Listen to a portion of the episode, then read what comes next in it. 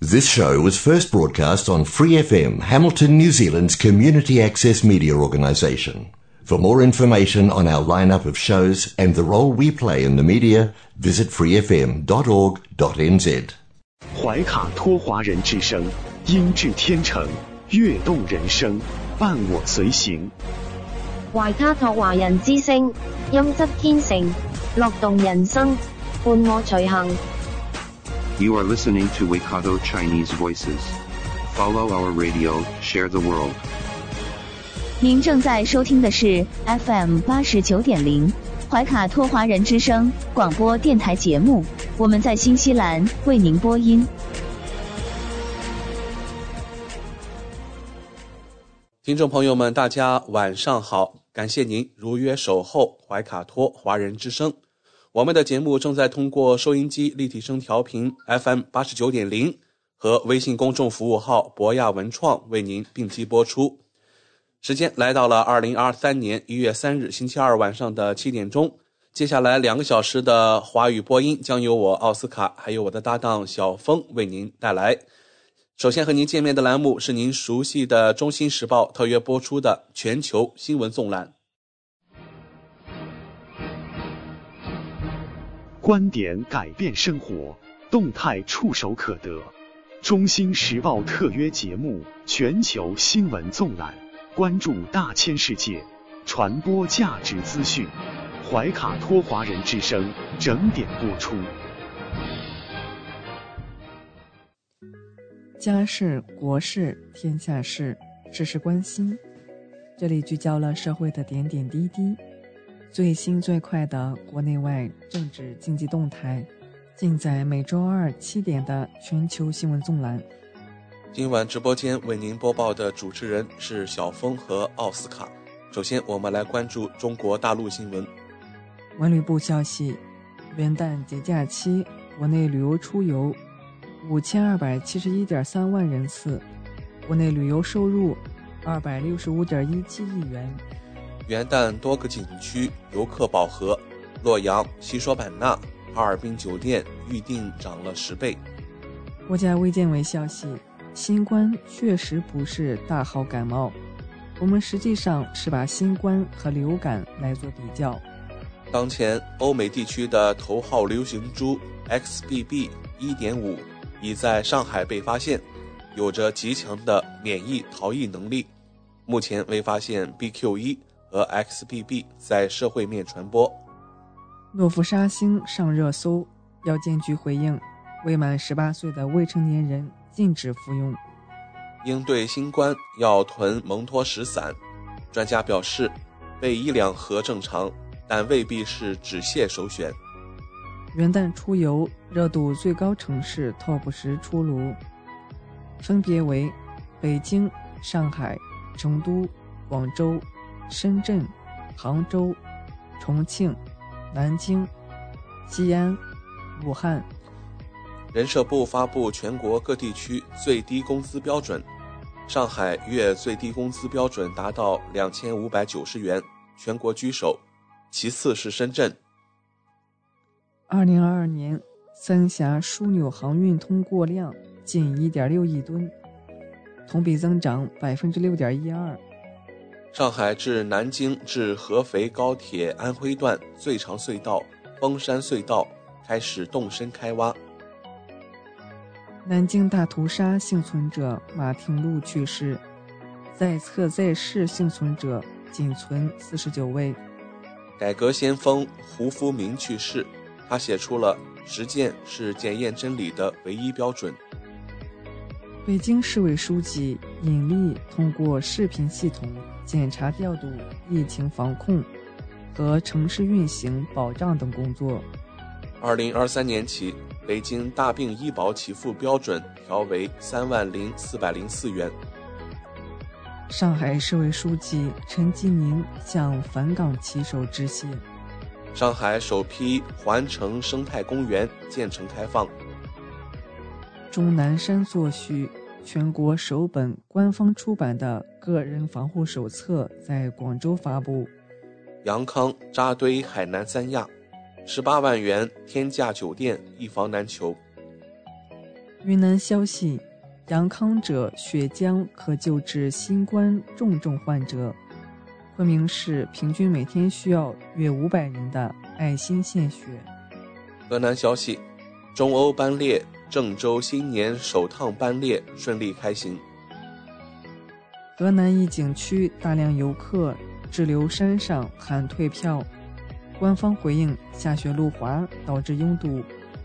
河北石家庄首个风电项目并网发电。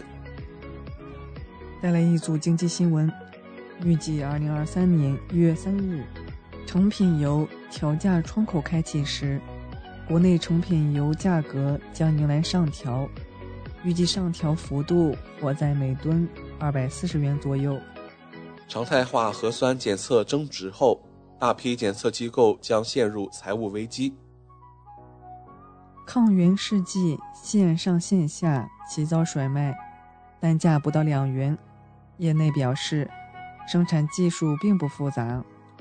元旦佳节，全国最大单体盐光互补光伏项目——华电海晶光伏项目抢抓工期。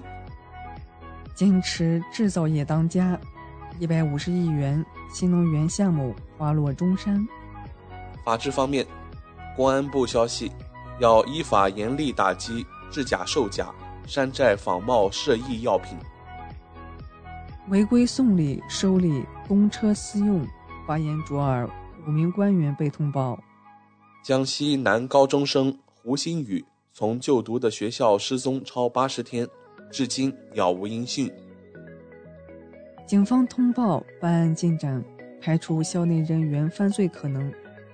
可能有厌学情绪，主动离校。胡鑫宇家属表示，将对监控做鉴定。广东梅州四岁女童被同村男子拐走六万卖掉，警方三天三夜辗转四省成功解救。帮助解救找回失踪被拐妇女儿童三百七十名。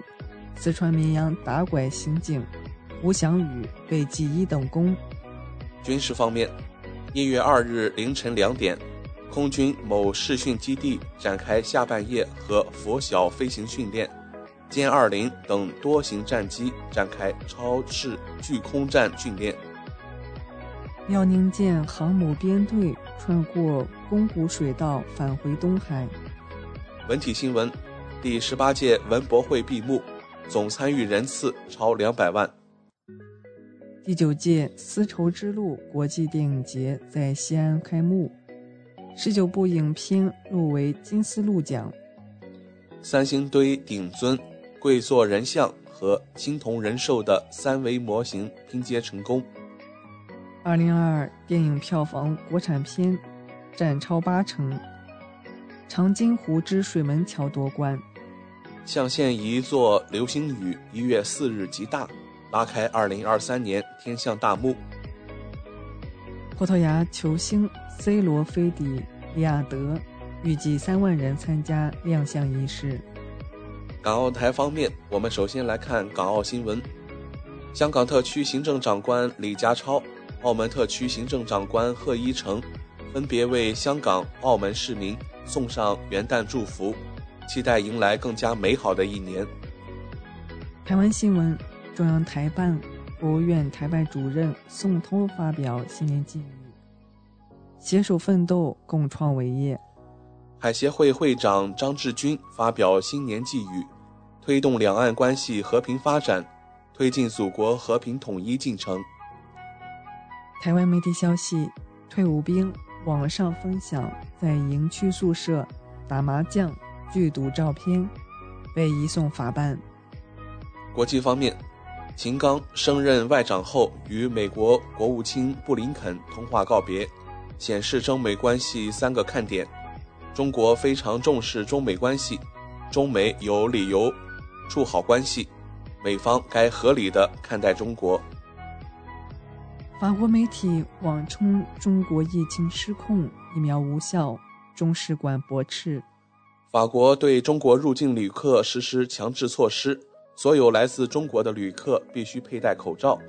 卫生部长布劳恩亲赴机场视察，有十来名乘客被抽中进行 PCR 检测。韩国消息，自中国内地入韩人员一月二日起需接受落地检。摩洛哥消息，禁止来自中国旅客入境，不论国籍。卡塔尔消息，自中国入境旅客需出示四十八小时内核酸阴性证明。国际货币基金组织总裁表示，全球三分之一地区的经济将遭受衰退的打击。二零二三年将是艰难的一年。二零二三年一月二日，区域全面经济伙伴关系协定对印尼正式生效。特朗普表示，通胀飙升，航班大量取消，美国像个第三世界国家。又信口开河，美国国家航天局局长警告美国，别让中国抵达月球。美国政客称。抖音是中国向美国人投喂的成瘾毒品。美国多地跨年活动发生枪击事件，至少八人死亡，三十二人受伤。俄罗斯国防部消息，顿涅斯克一临时部署点遭袭击，六十三名俄罗斯士兵死亡。俄州政府消息，乌克兰无人侦察机夜间飞进波罗涅日时被击落。外国媒体消息，新年前夜，俄军无人机袭击基辅，机身残骸上写着“新年快乐”。当地时间一月二日凌晨，乌克兰称拦截十二个空中目标，基辅空袭警报未解除。乌克兰防长向俄罗斯公民喊话：“新的一年，好好活着，别上战场送命。”加尔维亚总统。武契奇表示，一些西方国家对自己强加观点，希特勒都不是纳粹了。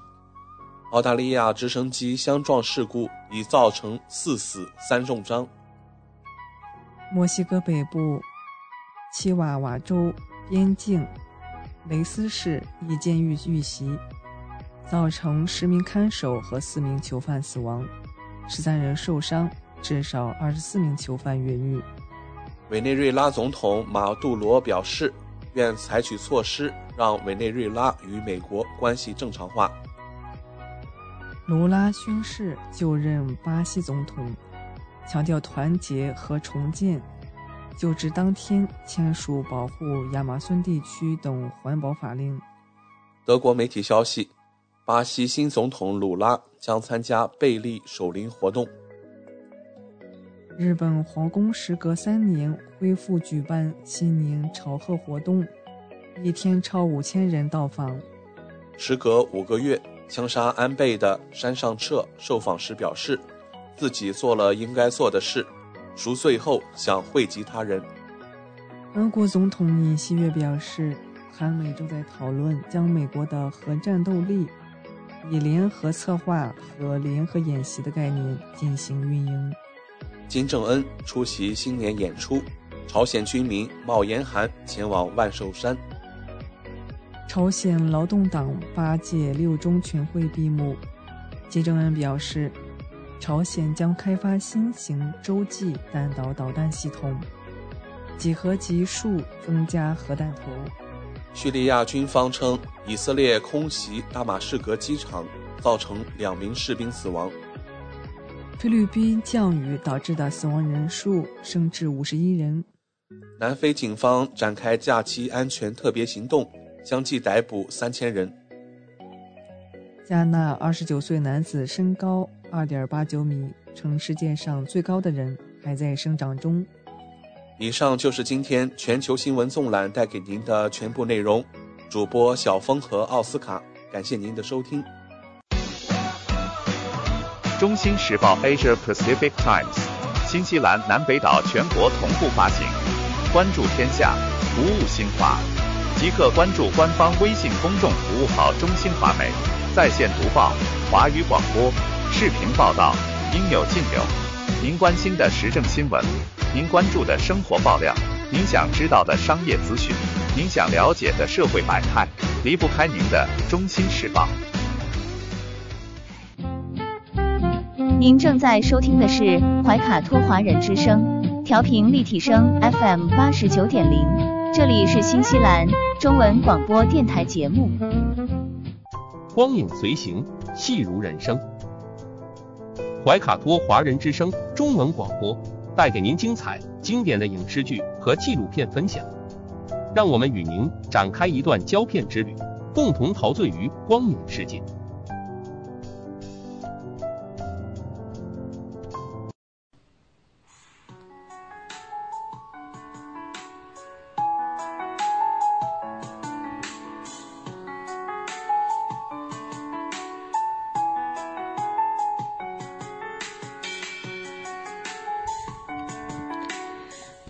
的听众朋友们，新西兰怀卡托华人之声一直陪伴您，我是主持人轩轩。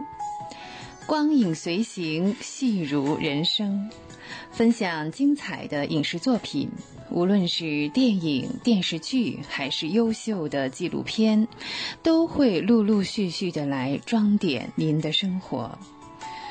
今天呢，我们要来分享一部 算是一部老电影吧，但这部电影呢是奥斯卡历史上，嗯，应该说是夺得了四项大奖又特别轻松写意的一部电影。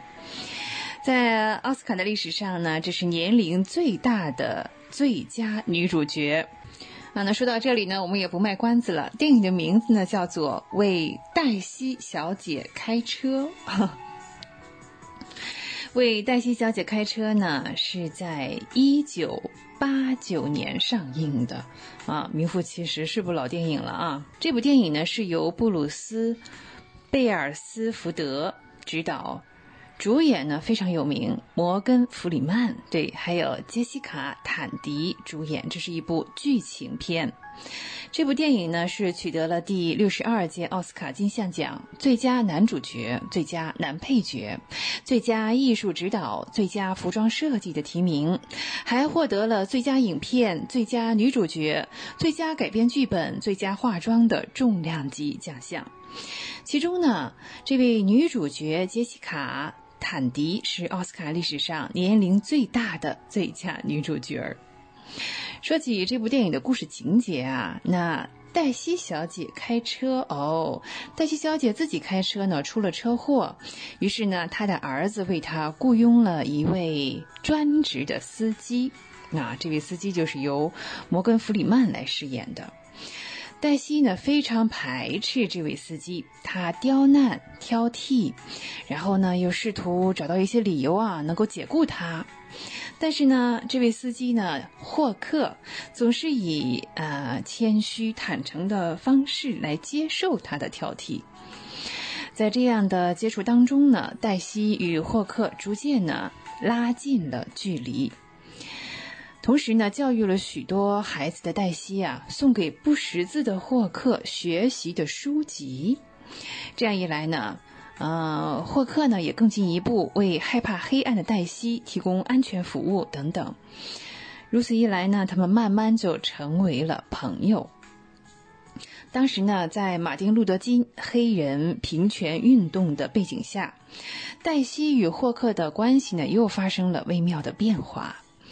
黛西此时呢出现了记忆混乱的情况，那他的儿子呢决定把母亲送到养老院去。霍克与黛西的儿子一同前往养老院去看望黛西，在霍克的陪伴下呢，哇，黛西吃下了感恩节的馅饼。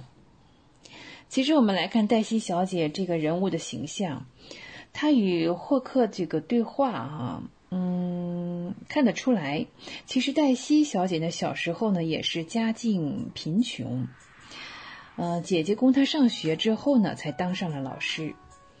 他一生呢，作为教师，教育了许多孩子，嗯。然而，黛西的形象呢，又有很多的这个反差和对比哈。虽说他年幼的时候呢，生活贫困，但是现在过的生活还是蛮精致的，啊，穿着套装，要佩戴呃整套的首饰，呃，他既骄傲又谦虚哈，这是一种反差的性格。对于自己的过错呢，当然是嘴硬哦，哦，不会轻易的承认。黛西呢，有着这种一种强烈的掌控力哈，但是呢，她并不会因此去批判别人。比方说，他其实不太喜欢自己的儿媳啊，但是他不会当面的去说什么。黛西作为一个雇主啊，其实开始是蛮严厉的，那与作为老师的慈爱的形象形成了鲜明的对比。但他面对司机霍克呢，哇哦，他真的是呃，作为一个老板的形象在发号施令。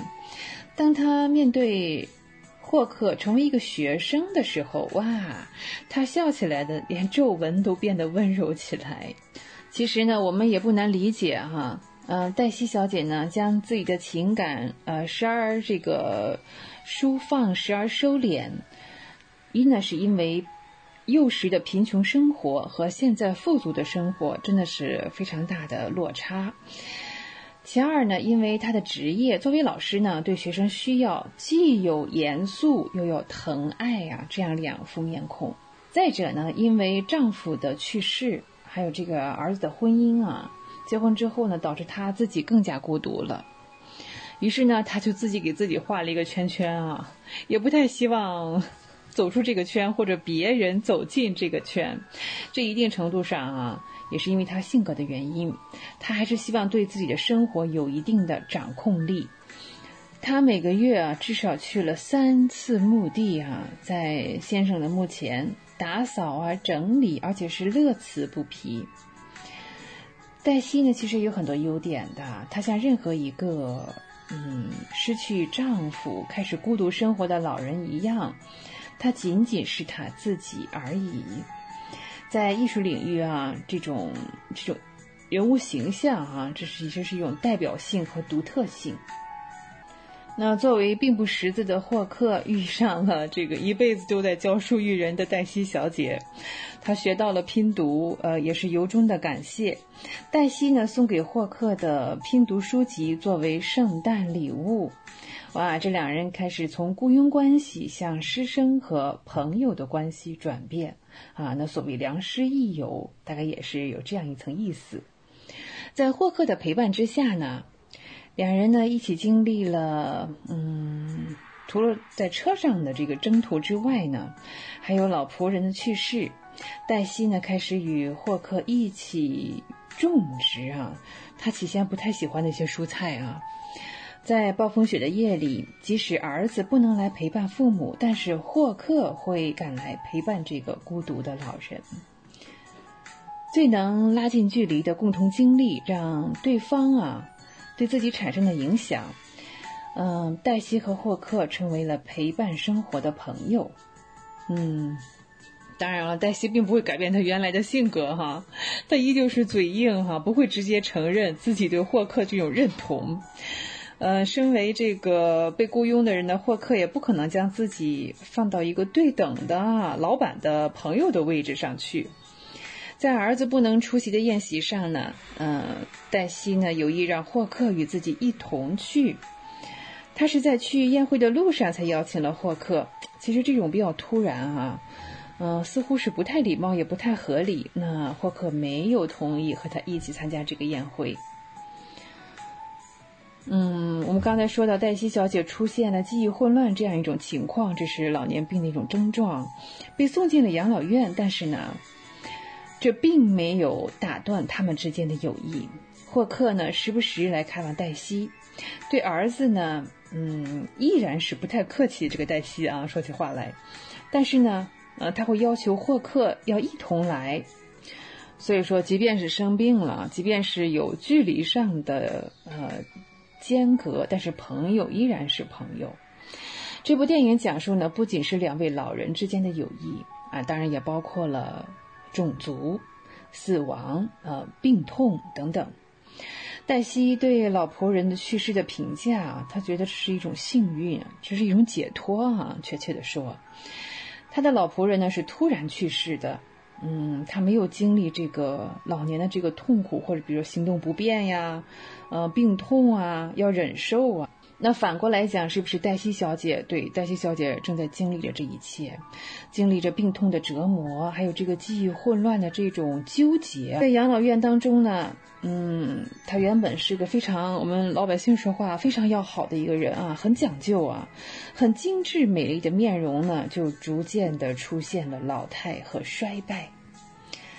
其实他的儿子或者是其他的朋友啊，就是不时的来看一看，看看就走了。这样，更多的时候呢，嗯，只是黛西作为一个孤独的老人，呃，独自面对这个陌生的养老院。嗯，他个人认为啊，这种生活反而更加痛苦。黛西她本身是在电影的这个情节当中呢是犹太人，那霍克呢是黑人，他们的社会属性与彼此的种族都有一定的联系。善于赚钱的犹太人呢，啊，这位黛西是算是比较富有的。那黑人霍克呢，嗯，为了每周的这个薪水呢，还是要忍受他的刁难。甚至于呢，两人在开车外出的这个时段当中呢，被一个白人的警察哈，就是叫停停车，然后问话。警察十分不礼貌的检查完证件，居然还给两人来了一个评价，说：“哎，真可悲。”也不知道可悲的到底是谁呀？哎呀，其实黛西与霍克虽然是这个雇佣的关系，但是在种族面前哈，却是受到了一个被歧视的待遇。为黛西小姐开车，电影里的内容是很丰富的。嗯，当然了，主体是黛西与赫克之间的故事，其他的元素加进来呢，是为了让这个故事更加的丰富、更加的真实、更加的生活，也并不影响他讲述关键的内容。啊，其实，在电影最后呢，我们依然能够感受到霍克与黛西啊这对老年人之间的友谊才是故事的这个重点和原点啊。呃，就像前一两年有一部电影叫做《绿皮书》啊，其实为黛西小姐开车呢，在一九八九年就 超越了《绿皮书》这部电影哈。呃，光影随行，戏如人生。我们今天分享的是为黛西小姐开车。轩轩又要与您说再见了，非常感谢您的时间。怀卡托华人之声与您常相伴，下期节目我们再会，再见。我是您的私人健康顾问，我也是您的保险索赔专家，我更是您的家庭风险管理和理财专家。丽丽谈保险。每周二晚上七点半准时与您相约怀卡托华人之声。亲爱的听众朋友，大家好，欢迎来到您熟悉的莉莉谈保险专题时间。我们邀请纽西兰顶尖的专业保险和理财专家莉莉女士，与收音机前和正在线上收听节目的新朋友、老朋友们打个招呼。各位听众朋友们，大家晚上好，我们又见面了。我们知道您是全球百万圆桌 MDRT 顶尖会员，纽西兰第一位获得全球华人金融保险业最高荣誉国际龙奖 IDA 白金奖的保险顾问，新西兰保险行业大奖 Ascent 最高奖项白金奖和 Apex 最高奖项白金奖的获得者。很高兴您做客我们的节目。谢谢奥斯卡。嗯，晚上好。之前的节目中，我们聊到了医疗保险中垫底费的问题。今天我们请丽丽来跟我们聊一聊保单中的自动更新功能。据我所知啊，保险合同是投保人与保险公司之间签订的具有法律效力的效协议，所以保险合同一旦签订，不是应该固定不变的吗？请问保单条款中的自动更新又是什么意思呢？嗯，对，这个呢，呃，其实呢，自动更新这一个功能呢，我们在英文中呢叫做 Guarantee Enhancement，那中文简单的讲呢就是自动更新。那么自动更新这个啊概念呢，其实它。嗯，并不是那么的常见，尤其是说大家如果有购买一些海外的这个保险的版本，你比如说，尤其像我们经常接触到看到有一些中国的这些保险，呃，那么以前比如说十几年前买的、二十多年前买的一些很旧的保单，那么它的这个条款呢并没有变动，嗯，因为就像您刚才所说的，保保险合同它本身就是具有法律效应的这个协议嘛，那协议既然一旦签订了的话，大家就应该按照协议上写的去执行。所以从传统意义上来讲呢，过去比如说咱们在中国买过保险，很旧很旧的产品，包括以前比如说很多年以前我父母给我自己买的一些产品，那这样的产品它的保单呢就永远都不会变，它就是这个样子的。所以呢，可能我们拿二十年前的保单跟今天的保单来比较的话，就会发现原来的保单它保障范围。很少对疾病的这个定义呢，可能也比较严格。随着这个就是这个科技的进步，医学就现代医学的这个发展呢，可能很多保险公司它有更新过他们的保单的这个条款。嗯，所以呢，现在新的保保单它对于这个保险的定义跟以前可能有很大的不一样。所以呢，这个就提到了一个问题，就是我们的保险，尤其说。大多数人购买保险，我们都是长期持有的嘛，对吧？因为保险这个产品它本来就是一个以防一万一的，就是一个转移风险的一个工具，并不是说我们买了一定三五年我们就要索赔。那很多的人可能十年二十年持有保单，他不一定会索赔。所以等到他索赔的时候呢，可能那个时候他保单中对一些疾病的定义，对可以索赔的东西，跟这个。跟随这个当时索赔情况的时候，医学的一些定义、医学的发展，它就不一样。所以呢，这个时候呢，就容易造成旧保单呢可能不适用于现在的一些情况。那么，所以呢，现在呢，好的这个保险公司，特别好的保险公司，那像这种呢，保险公司很罕见，它就会在我们的保单中呢加这种自动更新的这种条款。意思就是说呢，我们购买了这个保单以后呢，如果保险公司以后推出新的条款，推出新的好的东西，把保险的保障范围扩大。然后把索赔的这个条件，比如说降低，然后呢，让索赔的东西变得更容易、更多的情况下呢，他会免费的把这个新的好的东西给我们旧的客户。那么，在在这种情况下呢，对于我们旧的客户来讲呢，那我们的保险虽然买的很早，但是我们的保单始终处于市就是市场上最领先的这个啊情况下。那么，所以呢，我举个简单的例子，你比如说我自己的保单，那我自己的保单，比如说买了二十多年了，那我买的这个保单以前呢，比如说很简单，举个医疗保险的例子吧，我买的时候，那个时候医疗的保险呢是不保体检的。我们是不会保体检，体检是写在大免责里面的。嗯，那么后来呢？很多年以前呢，保险公司它做过搞保单的更新，那个时候是 Sovereign 的这个保险公司，因为我自己的保单是在 Sovereign，那么它就加了体检的这个嗯功能，加了体检的保障进去。那我作为旧客户，他也给我，所以我也享受。那么所以我的保险立刻就可以使用，可以做体检。那么这个体检的。这个好的这个嗯体体检的这个 benefit 呢，在这个啊。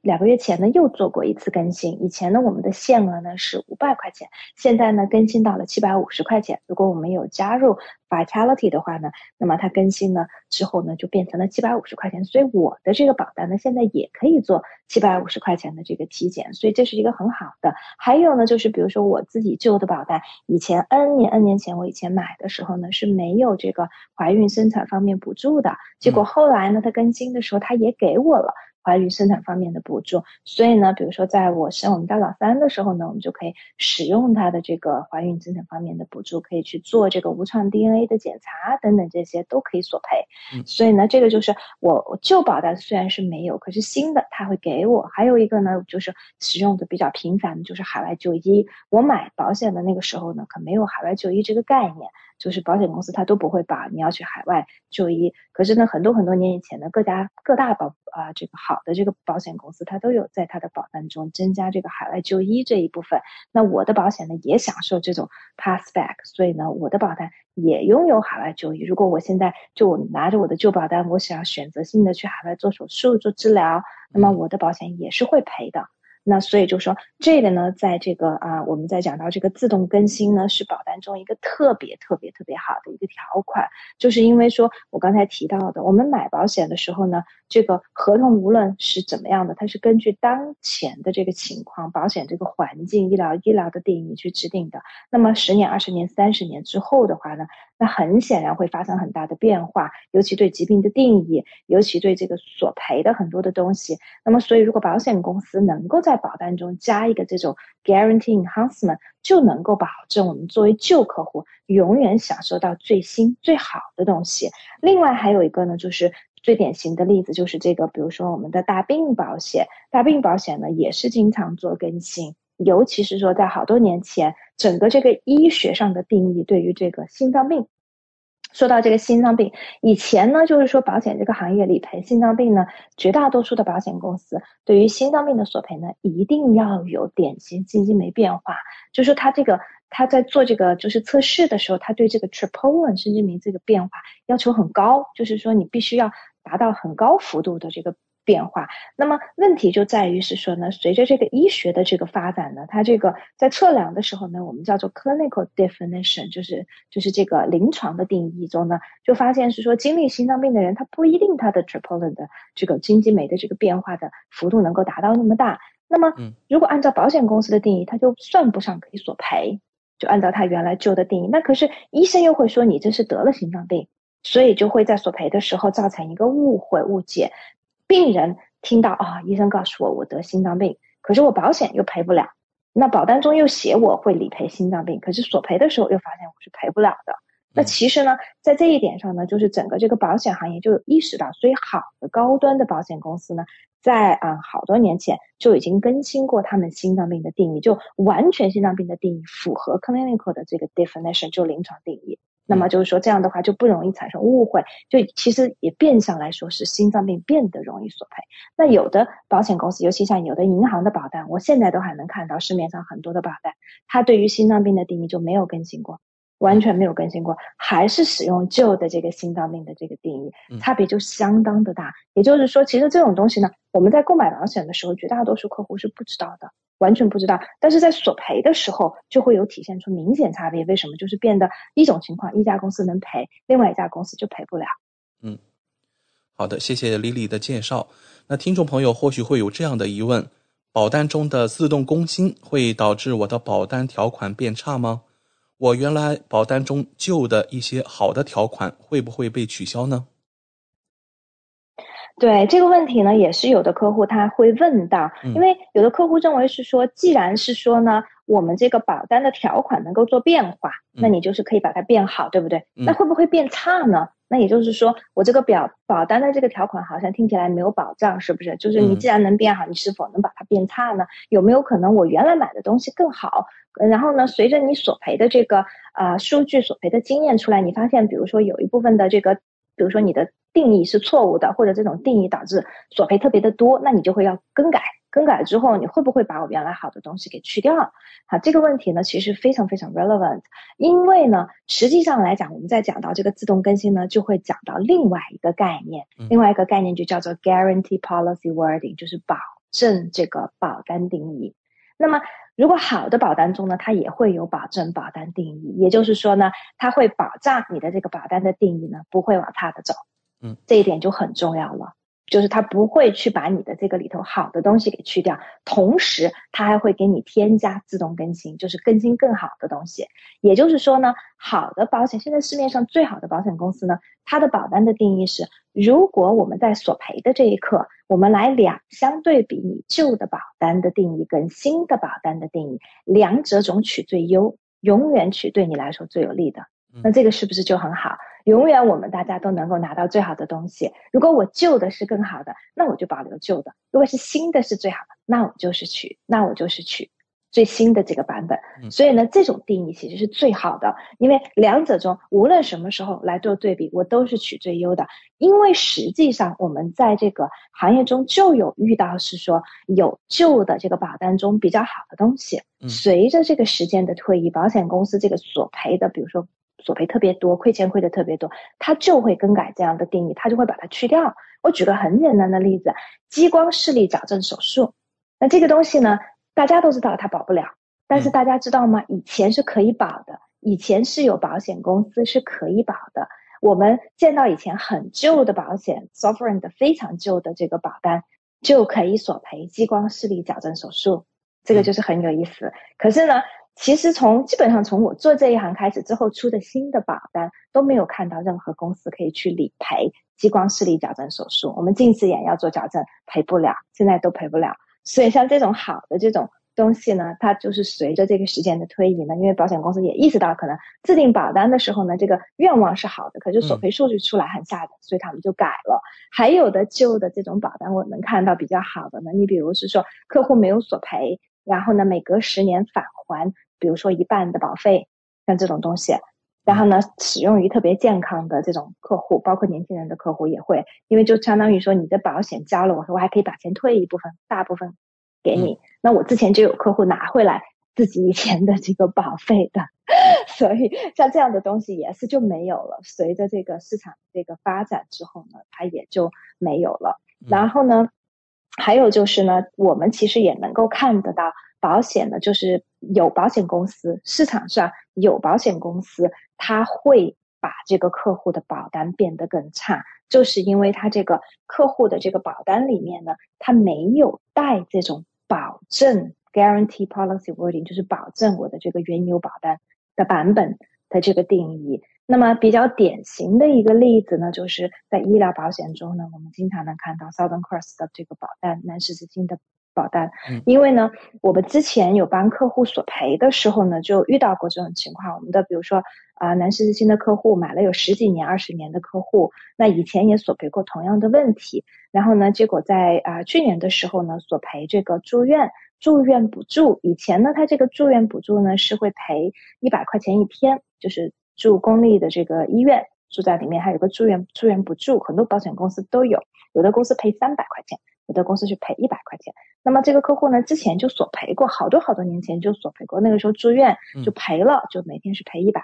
所以去年的时候，理所当然的客户也想要赔，对不对？因为以前赔过，可是的话呢，在去年赔就赔不到了。为什么呢？是因为南十字星公司把这一条给去掉了。哦，把这一条给去掉了。所以当我们跟客户解释的时候，客户就非常不理解，说为什么保险公司他能够就自己就把这条去掉了呢？他也不经过我同意，那为什么呢？就是因为它的保单中有这么一条，我们可以更改你的保单。嗯，但 是所以呢，就是说这个就是保单中它会有这样的缺陷，对，所以就说我们在购买保险的时候呢，有的时候呢，当然是要综合的去考虑，但是呢，很重要的一点呢，就是我们其实要看一下这个公司它的 track record，就是它在索赔，它在怎么对待旧客户，尤其是这个公司。怎么对待旧客户非常非常的重要，因为我刚才也提到了，我们的保险都是长期持有的，十年、二十年、三十年，甚至一辈子。很多的人他可能到了二十年后开始索赔大一些的东西，慢慢就越来越多、越来越多的索赔。如果那个时候发现我们的保单不好，要来换是根本来不及的。所以呢，看保险公司怎么对待旧客户，就是当他更新的时候，你比如说他推出更好、更新的东西，他会不会都给旧客户？因为你可以，你可以想象，如果保险公司给旧客户，对他来说，他会马上面临很多的索赔，因为这个东西以前旧版本是不保的，但是我现在马上又给所有的旧客户，旧客户交的钱还是他们原来旧的这种 rates，并没有改改变。虽然大家涨价，因为医疗通货膨胀的原因，大家都涨，可是对于旧客户来说，他本身的保单是以前买的，所以你马上给他，比如像体检这样的东西，你马上就给旧客户，那马上他就可以索赔，对不对？那对保险公司来说，面临的就是很多的索赔，立刻就可以去做，尤其像体检这种东西又没有门槛，所有人都可以去做，可以去做这个呃体检。嗯，那么在这种情况下，你看一个公司怎么样去对待旧的客户，你就能够知道这个公司它的其实索赔的理念到底有多好。因为大家买保险，不要光去比价格，也不要光去看字面上哪个公司的哪一条，就尤其是说我经常看到，比如说某有的保险顾问说某一个公司就一条特别好，其实光看一条没有用。为什么？因为往往像这种挑出来一条去做比较的，不是所有人都能够用得到的。你要看就是整个的全面去看，说这个公司它索赔是否好，尤其是说它在保单怎么样对待旧客户，包括涨价也是一个很重要的。你看就是，嗯，之前应该是在今年初吧，今年初，呃，Partners Life 公司对它的这个风险类的产品做了很大的一个调整。当时在这个所有的这个金融的杂志上都有说。那么我们就会有接到是说有的客户他之前比如说买的这个公司的产品，然后一下子涨很多很多，那这些客户很多就会觉得说很难承受。但大多数这些客户就算来找我们，我们也帮不上忙。为什么？因为你也不能够换，因为身体上出现问题了，那你怎么办呢？你没有公司愿意接收你，那你就只能待在原公司。我们也是劝这些客户，那有的时候没办法。你就只能待在原公司，待在原公司，他又觉得非常非常的贵，因为同等类型的产品，它比别人的要贵出，比如说百分之三十或者更多。那尤其在额度买的高的情况下，那就更贵了。对，所以呢，这个就是保险呢，一定是一个看要一定要看长期。我们在选择公司、选择保险计划、选择保险顾问，一定不能短视，因为就是这个产品一定是一个长期的。所以，通常来说，一般保单自动更新时都会做怎样的调整呢？能否请 Lily 给我们举几个例子？对，保单的更新呢，它通常的调整呢是第一个增加新东西，就是原来不保的，现在可以保进去，这是第一种调整。然后呢，第二个调整呢就是更改定义，让这个索赔变得更容易，这是我们通常看到的。当然也有让索赔变得不容易的，那这种情况呢？当然我刚才前面提到了，如果你的保单中呢有这种保证两者中选最优的这种定义呢，那你就不用担心，对，因为它也改不到你头上，对，它也只是针对新买的这种客户去做这个更改，然后呢。呃，通常情况下来讲的话呢，就是我举一些比较呃这个，比如说实际上的例子吧。你比如说我拿我自己购买的这个保险产品来举例子，我买的这个呢，原来叫 Sovereign，现在叫 AIA 的这个医疗的这个保险吧。那么这个保险呢，在四月份我刚才提到了，在两个月前呢，啊，它做过一个就是更新，就是做过一个这个医疗保险的这个更新。那我个人觉得呢，这个更新这一次的更新其实是比较好的。保险公司通常呢，一年可能会做一到两次更新。其实这边的保险公司挺好的，就是它会随着这个市场还有医学上的这个发展，它经常会去把这个定义变得更好，然后呢，让我们更多的东西都能够保障进来。你比如说，我举个简单的例子吧，你比如说像 AI 这个公司，它在四月份做的这个更新里头呢，第一点就刚才我提到的，我们做体检的，原来加入了 Vitality 的会员的这。就是我们这群人从五百块钱的体检限额就变到了七百五十块钱，嗯，那所以呢，我们立刻就可以用，哪怕我原来的限额已经用到，今年限额已经用到这个五百块钱，但是我马上多了两百五十块钱出来，我就还可以再用，所以这个就是比较好的一个一一个做法。然后还有一个呢，就是比较好的一个做法呢，就是说它，比如说我们在做手术的时候，然后呢，我们都会有一个垫底费。我们之前医疗保险有提到过，大家会购买垫购买医疗保险的时候，选择住院手术方面的垫底费。那么他做这个更新的时候，他就说，如果我在三个月内，然后呢做相关手术，我就可以免掉这个垫底费，因为这种情况很常见。有的时候，比如说做一个手术，一次手术呢只能做一边，然后剩下一边呢可能要做第二次手术，可能就在。一两个月左右就接着做，那么这个时候呢，付两个垫底费很显然是不太合适的。嗯，对，所以就说呢，呃，而且正好可能这个索赔又跨了保单年，因为一个保单年我们垫底费是只用付一次的，对，所以呢，像现在呢，就是呃，他有出了这一条，说就算你跨保单年也没关系，那么这个三个月内呢做同类型的这个。手术我们就可以免掉这个垫底费，然后呢，另外一个呢，就是它也增加了，你比如是说，哦，它叫这个 loyalty 的这个 benefit，就是说你成为它的这个啊，你你你成为它的这个会员啊，就是一段时间以后呢，通常是三年以后，那么它就能够保障呢，就是女性做 breast reduction，然后还有呢，我们可以做这个减肥手术，还可以做减肥手术，对。你比如说做这种啊 gastric，对 gastric 这种手术，它就都。包进去了，当然它会有一个限额，对，但是呢，它这个也是可以保的。然后呢，另外的话呢，它对于这种你比如说做啊癌症治疗以后的话呢，它有的比如说女性乳腺癌，然后它有做了这个乳腺切除的话，它可以做这个啊脓胸手术，然后呢也是。就是在这种就是嗯原来的这个基础上，让它变得更好。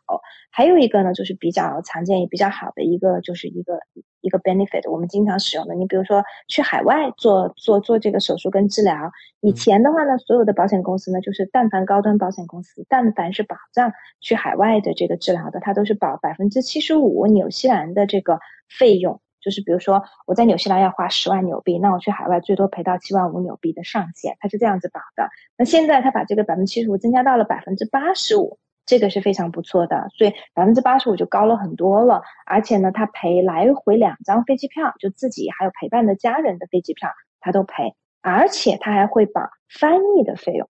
据我所知呢，可能这个是市市面上唯一一个保险公司出钱翻译的费用。因为你想嘛，我如果去海外的话，当然除了去澳洲、去美国，那我去亚洲的国家都会存在一个翻译问题，对不对？无论我是去中国、去香港、去日本。韩国做那不都是语言都是当地语言嘛？那么你要索赔英文的保险公司就得让你提供翻译件嘛，对不对？那这个自己出这笔费用还还不便宜，那所以现在保险公司会出这个翻译的费用，所以就让我们这个索赔呢变得更加容易。最好的一个，它这个就是它这个保单更新最好的一个呢，就是它对于新生儿最常见的七种先天性的疾病，它可以保障了。因为以前呢，我们的高端医疗保险公司呢，各大公司它都是对于先天性的疾病，就是刚刚出生前三个月或前四个月出现的问题是不保的。看哪一家公司，你比如说 AIA 是三个月，NIB 是四个月。那么，比如说有的孩子刚刚出现就出生的时候，他比如说有像鞘膜积液啊、脐颤呐，还有腹股沟颤呐，或者斜视啊，或者是说像这个呃汤泰这种很常见舌系带。汤泰的话，那你刚刚出生三个月内就发现，那就赔不了。可是呢，现在呢，像这些东西它都可以赔了，哪怕出生之后马上发现的，它就都可以赔。所以这个就自动加到我们新的这个保单里面。所以这一点呢，是它的一个非常大的一个改进。我个人觉得其实是非常非常的好。然后呢，另外的话呢，就像我提到的大病。比如是说它的改进中，我看到的特别好的就是 AI 这个公司在新冠之前，新冠的出现的半年前，半年多之前，它其实加了一个兜底条款。我记得我们之前在节目中有提到过，它的兜底条款就是无论这个疾病是叫什么名字，是否在大病的这个 list 里面，只要够严重，它就都赔。那当时保险公司加这个呢，它的用意是很好，它就是希望是说，就算这个疾病不在我们列出来的大病的名单里面，但是你只要够严重，影响到你跟家人的生活，我们就应该赔。但是保险公司并不知道，他加完这一条之后，半年多之后就出现了新冠。很有意思，然后呢，新冠就其实新冠本身这个疾病就不在大病的 list 里面，但是呢，你新冠只要够严重，那么就可以赔，符合大病的条件，它就可以赔。所以呢，这个就是我们经常保单更新中能够看到的，保险公司会做这样的调整。嗯，好的，感谢丽丽今晚带来保单中自动更新功能的精彩介绍，和听众朋友分享了最新的业界资讯。选择丽丽就等于选择了一位私人健康顾问。保险索赔专家、家庭风险管理和理财专家，再次感谢您今晚带给我们的访谈节目。谢谢奥斯卡，谢谢大家。如果大家呢对自己保保单呢是否带有自动更新的这种功能呢，大家可以下来呢私下跟我联系，通过添加我的微信，搜索我的手机号码零二一八九六三五八，或者我的微信 ID N Z L E E L E E，可以单独跟我咨询。嗯。谢谢丽丽，我们下周老时间和大家空中电波再见。大家下周见。跟丽丽买保险，关键时刻从来不会让您失望。听众朋友不但可以在每周二晚间七点半收听到丽丽在怀卡托华人之声的专题节目，还可以在每周出版发行的《中心时报》财经、保险、金融版面找到丽丽的专栏文章和联系方式。我是您的私人健康顾问，我也是您的保险索赔专家，我更是您的家庭风险管理和理财专家。丽丽谈保险，每周二晚上七点半准时与您相约怀卡托华人之声，知音知心知天下，同行同心同精彩。怀卡托华人之声美文分享栏目，心情物语，用耳朵倾听你我的快乐。用心灵关注世界的宽广。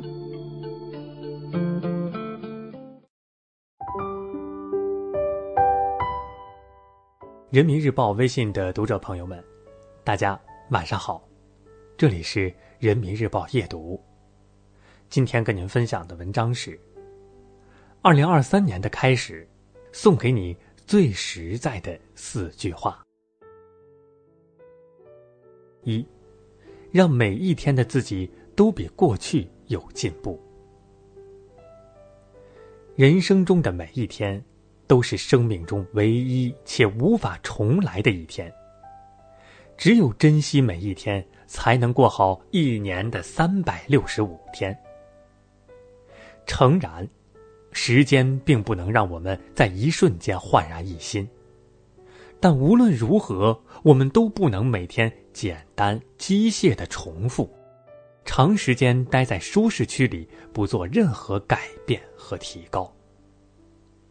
让每一个今天的自己都比昨天有进步。当你保持不断向上的力量，就能主动而持续的变得优秀。只有扎扎实实的过好每一天，才能扎扎实实的过好。这一生。二，唯有行动是治愈焦虑的良方。二零二三年已经来临，在兴奋之余，你或许还有一些焦虑。也许是过去的一年中还有未了的心愿，也许是接下来的日子里仍有未知的困惑。听过一句话。焦虑不会消除明天的悲伤，它只会消耗今天的力量。与其焦虑，不如行动。想全是问题，做总有答案。想要身体更健康，就去锻炼；想过上更好的生活，就去努力打拼，提升自我，不辜负自己，不怠慢生活。你只有在春天努力播种，才能在秋天到来的时候采摘饱满的果实。三，向前看，而不是往后退。无论过去的一年，你经历了多少的不快，那些都已成为了过去式。新的一年，要学着像时钟一样朝前走，向前看。不要在跌倒的地方反复纠缠，日子没办法退回到从前。那些“如果当初怎么样就好了”的说辞，并不会将不如意的状态改善半分。你不让过去过去，那未来又怎么会到来呢？新的一年，向前看，而不是往后退。只有把眼下当成未来生活的起点，你才能真正开启一段崭新的生活。四，拥抱变化，就如同拥抱新年一样。生长变化，既是世间万物的运行规律，也是事物得以适应发展的最好方法。一成不变。只会将自己困在原地，懂得自我更新，生活才会有灿烂的模样。二零二三年的开始，也许你还是会遇到一些挑战和压力，但请你始终记得，当你能适应越来越多的未知和变化，也就会有越来越多的成长和进步。岁月波澜万千。我们却可以选择与岁月相处的方式。新的一年，愿我们都能直面生活，拥抱变化，在变化中获得改变的勇气，在变化中超越昨天的自己。怀卡托华人之声，音质天成，悦动人生，伴我随行。怀卡托华人之声，音质天成。乐动人生，伴我随行。You are listening to Waikato Chinese Voices. Follow our radio, share the world. 您正在收听的是 FM 八十九点零怀卡托华人之声广播电台节目，我们在新西兰为您播音。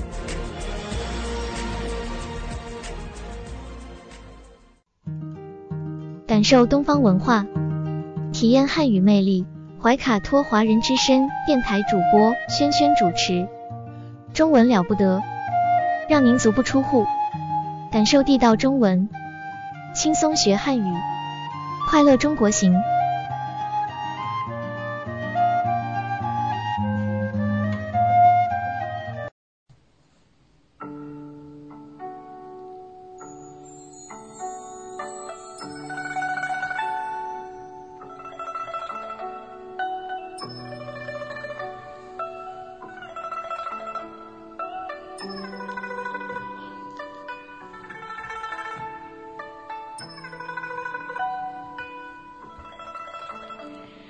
亲爱的听众朋友们，这里是新西兰怀卡托华人之声为您效劳。接下来呢是轩轩为朋友们带来中文了不得。无论在祖国还是海外，熟悉的乡音总是让人感到温暖亲切。中文不但博大精深，而且好学好玩，很有趣。比如我们这个小栏目的名字“中文了不得”，还可以说不得了，更可以说了得。像这样的排列组合方式，在全世界的语言中恐怕是独一无二的。那在每期节目当中呢，我们一起来聊一聊中国文化常识。此外呢，每期再介绍一点。中文学习的知识点，像重点啊、难点啊，两者相结合，可以活学活用，事半功倍。啊，在今天的中国文化常识这个小单元当中呢，我们将继续大美敦煌的旅程。呃，在节目的开始呢，我们感谢姜亮夫先生啊，我们所有的资料都来自于姜亮夫先生。在上期节目当中呢，我们聊到了来自湖北麻城的王道士，哎，以及呢为他抄经的一位呃姓杨的啊。我们既然这样聊这两个人，说明这两个人不是什么好人呢。啊，上期说到呢，这两个人连夜呢，呃，开凿了这个石壁之后呢，嗯，他们就发现了后面真的是大有乾坤。石壁的后面呢，其实呢不止一个洞啊，还有副洞，较外面这个大洞呢稍微小一点点啊。其中呢有无数的白布包啊，数不过来的，要填充在里面。装置呢是十分的整齐的，每一个白布包呢装裹着经卷呢是十卷，还附有这个佛的这个绣像等等。嗯，在白布包的下面哈，都是平铺着，非常的整齐哈。光绪的三十三年呢，呃，其实呢有这样的记载，说是二十六年觉得复动，内藏试点充裕，铜像银座，所有这些藏物呢，还有铜像啊，嗯，都在里面。现在呢，非常遗憾啊，自从这个王道士把它搞出来之后啊。所有的铜像都不知去向了。哎呀，这个宝藏被发现之后呢，王道士呢就请到了城中的这些呃官绅啊来参观一下。这些士绅们呢，嗯，应该知道这东西是有价值的。他们说呢，佛经如果留在外面。呃，这个是造孽，是有罪的。告诉王道士呢，应该物归原处，还把它放到这个窟里面去。你看，这就叫底线啊。但并不是所有人都有底线，比如说王道士和这个姓杨的，就是没有底线的人。当时敦煌的县长呢，呃，名字叫汪宗翰，也是湖北人。他对古物和文物应该是相当有见识的。从王道士这里呢。啊，他就取走了若干的写经和画像，他自己拿也好，是送人也好啊，这陆陆续续就就少了一部分哈。嗯，当然了，要将这些文物运到这个别的地方保存，光运费呢，恐怕就要五六千两的银子，这些银子呢，一时半会儿还筹不来。呃，于是呢，在光绪三十年三月。呃，就令敦煌县长还是这个汪宗翰，检点经卷画匠仍为封存，就是继续来封存。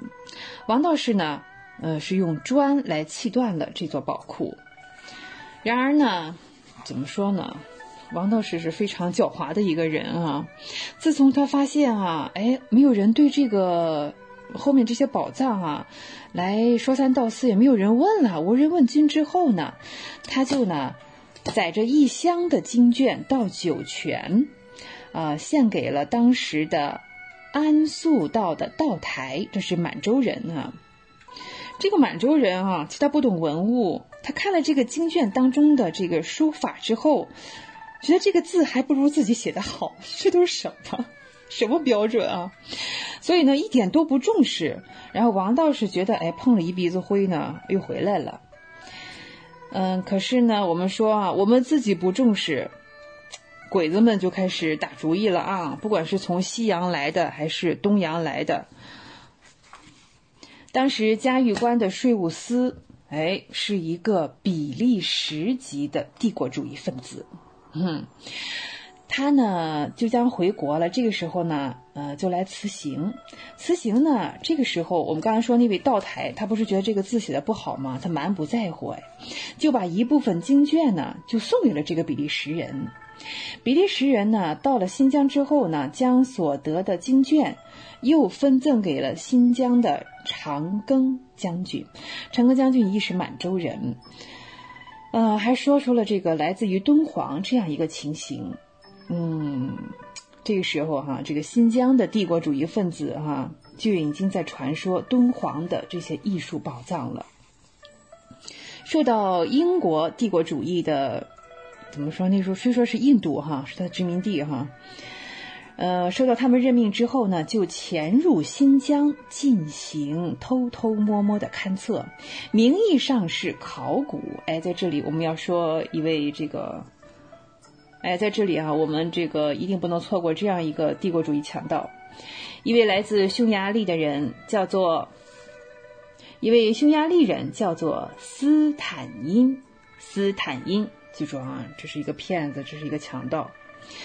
正是因为第二次到了新疆之后呢，他听说了敦煌，哎，发现了，呃，写的有国外文字的写本的书籍呢，哎，这就让他有了极大的兴趣。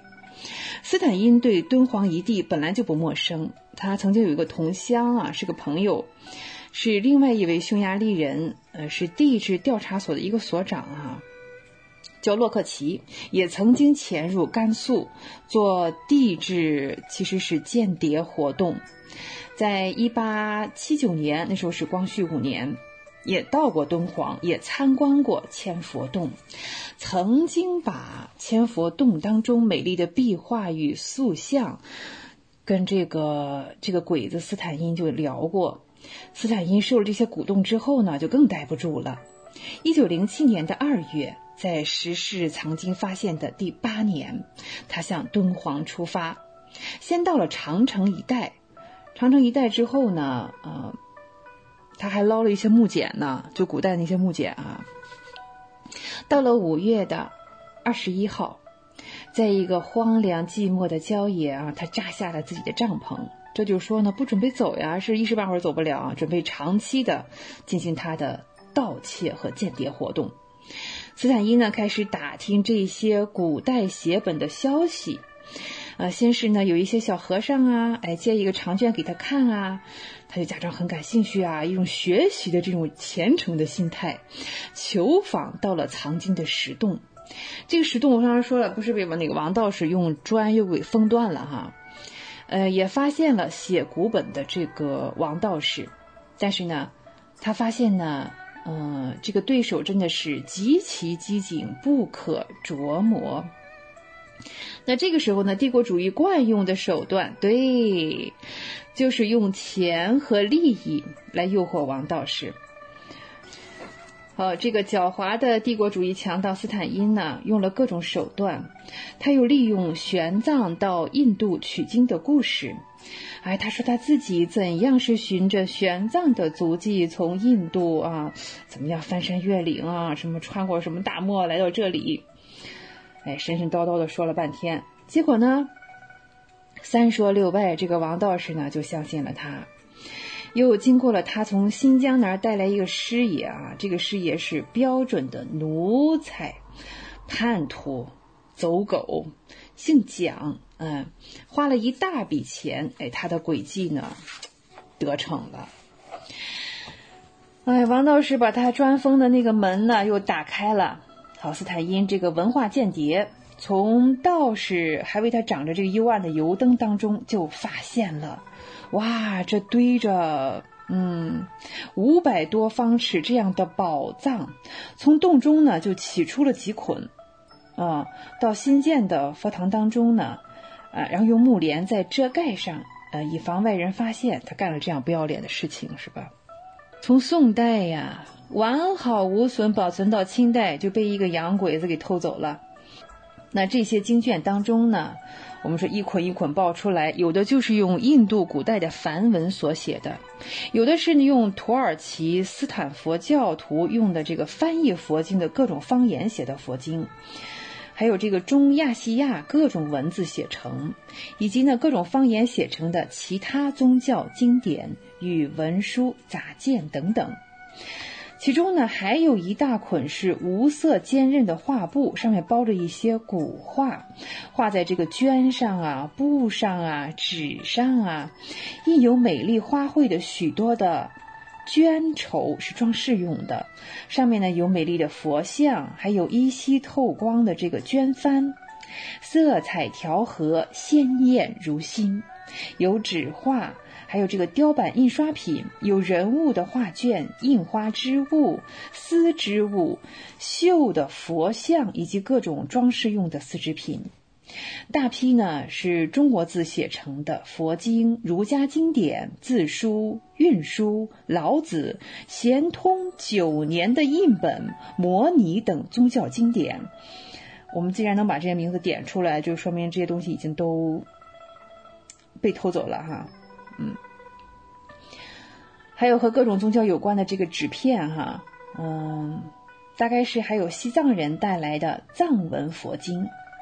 到了半夜呢，我们说这个洋鬼子带来的那位讲师爷啊，这个奴才走狗，自己抱着这个一大捆经卷，到了帐篷里，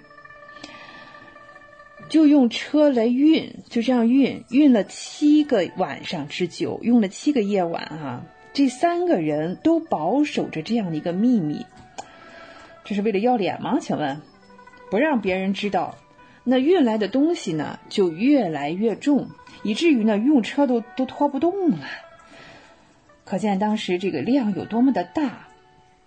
当时呢，我们清政府的这个封建的政权呢，恐怕是也顾不上了哈，自身难保的状态之下，像这个王道士他贪财盗卖，哎，所以呢，我们说斯坦因这个帝国主义强盗。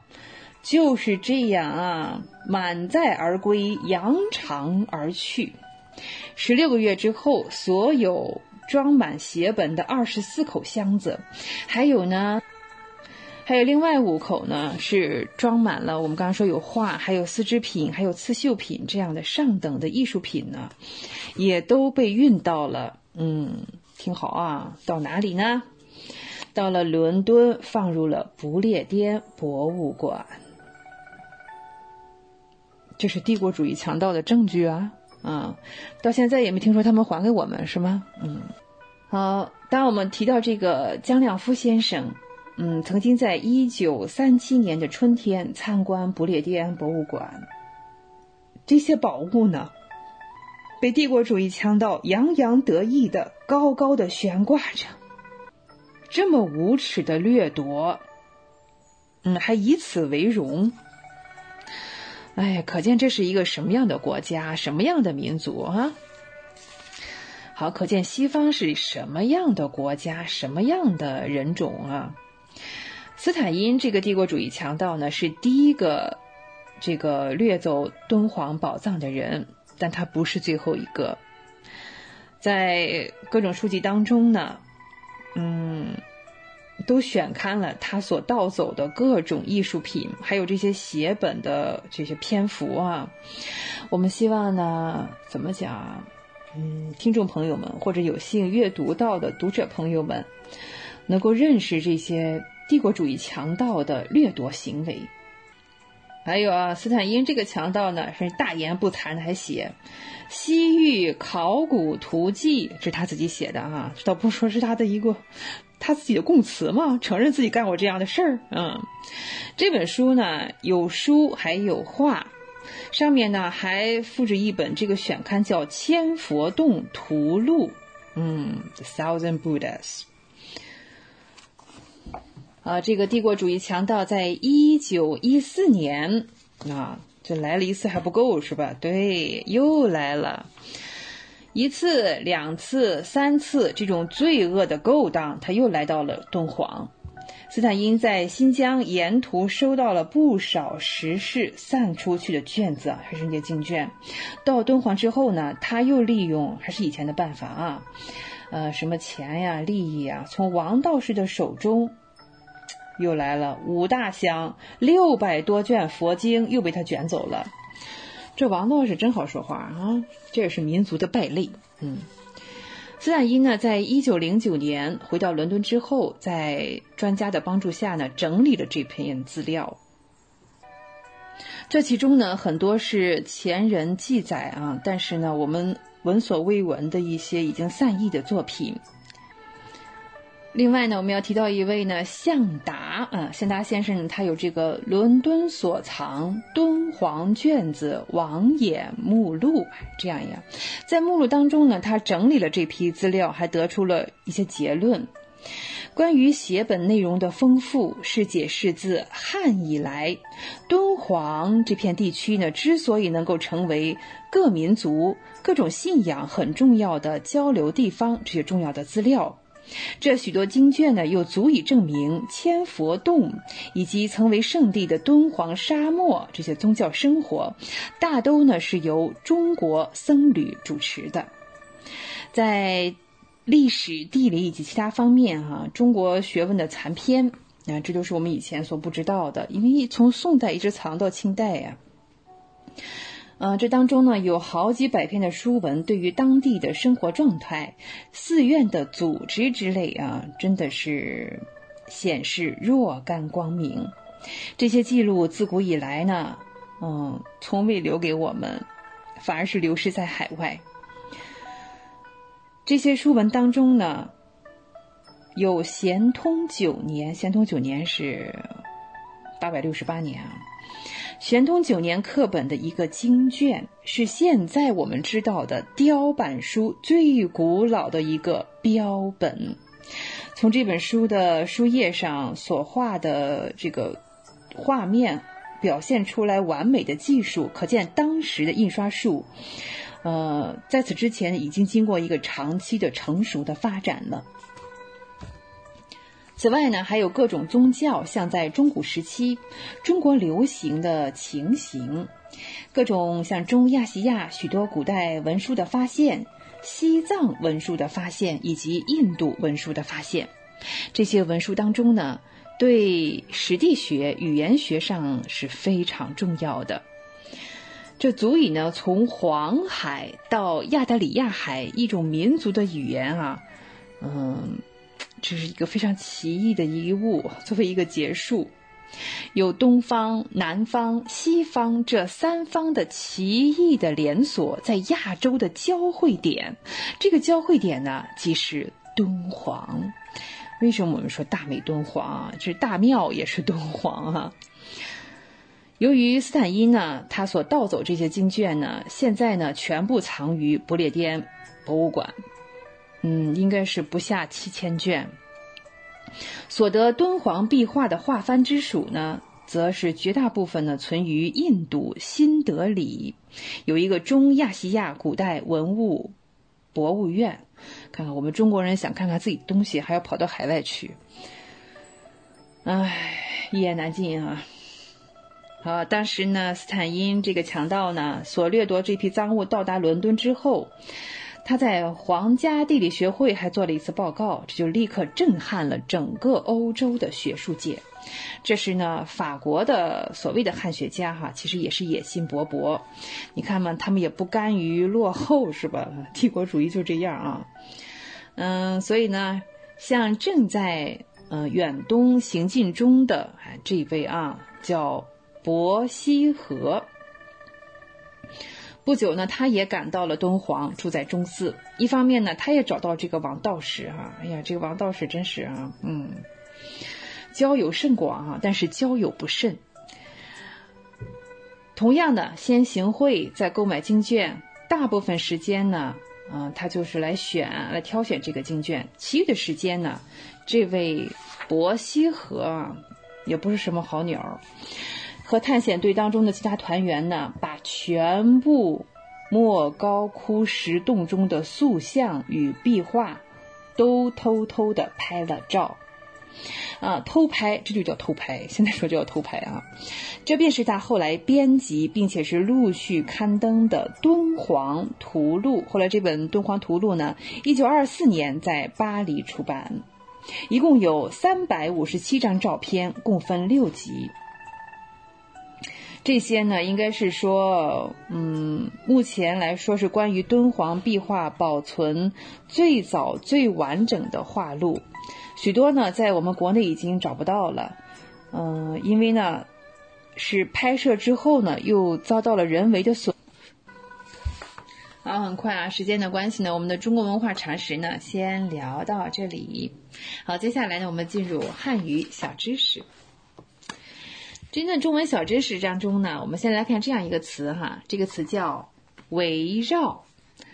围绕，围绕呢是一个动词。表示呢，以某一个问题或者是事情啊为中心，通常呢我们会加上遮，遮围绕着，对，围绕着。我们看啊，大家围绕着当前的问题提出很多建议，啊，围绕着当前的问题提出很多建议。另外呢，哎，我们说现在我们说这个都市的人际关系真的是非常显著的特征，就是围绕着市场经济的内涵在加以拓展，有没有？有点功利啊，真的是围绕着功利展开的人际关系。啊，这是围绕。接下来呢，我们再来聊啊，口语当中经常用的，说聊表心意，聊表心意。哎，通常我们是这个互赠礼物的时候会说这样的话，意思是呢，略微的，我稍稍的表达一下自己的心意，这是送别人礼物说的客气话。当然了，这礼物一定不是寥寥的礼物啊，呃，有些书面语的这种色彩在里面。送上一点本地特产，聊表心意，请您笑纳，是比较标准的哈，送礼的时候讲的话，聊表心意，请您笑纳。我再来看下一个这个词叫非但”。非但，非但呢是一个连词啊，不但。比方说，哎呀，非但我不知道，连小白也不知道，哎，这是什么事情呢？非但我不知道，连小白也不知道，嗯，恐怕是小白自己的事情是吧？请问是钱包掉了吗？啊，别人有困难的时候呢，他非但不去帮助，还在背后说别人的闲话。嗯，什么叫落井下石？哎，我们引出一个中文的词哈，落井下石。我们再说一个词，口语当中常用的叫长短。长短，这个长短啊，真的是一个多义词。有的时候呢，我们就是表这个长度。比方说，我们买了一件衣服哈，哎，我量了量这衣服长短合不合适？哎，衣服的长短合不合适？另外呢，这个长短还有其他的意思，就是出现了意外事故，哎，遇上什么灾祸，这样是长短。就比如说，我们说，哎呀，这孩子要是有个长短，我就找你算账，是吧？口语当中有人这样讲哈，这要是有个长短，我就找你算账。其实呢，这时候表示的是三长两短。那三长两短是另外一个中文当中的词哈。啊，长短呢还可以表示是非好坏。背后说人长短是不应该的。你看，那每个人都有优点，都有缺点哈。这当然了，谁人背后不说人是吗？啊，背认，好，这个背地里说人长短，这是不应该哈。好，作为长短，我们刚才讲了，大概它是有三个意思，比较常用的哈。好，量完这个长短之后呢，我们再来看常用的词“轻易”。轻易，轻易呢是一个形容词啊，它作为状语的时候呢。嗯，一般我们和不要连在一起用，不放在前面，不轻易。有的时候也放在后面，说轻易不怎么怎么样。嗯，哇，我轻易不告诉他。啊，比如还是说小白吧，哈，小白的事情轻易不告诉别人。你看，轻易不，还轻易不告诉别人。再说啊，小白的妈妈退休了啊，退休以后呢，喜欢待在家里，轻易不出门，和亲友的来往也少了啊，轻易不出门，就是普通的情况下啊，很少去做这件事情。啊，我们今天聊的中文的知识点呢，嗯，是比较比较浅显，也是比较容易的哈，都是口语当中常用的，像围绕啊、聊表心意、非但。哎，长短，长短有好多意思哟。啊，接下来呢，最后一个是轻易。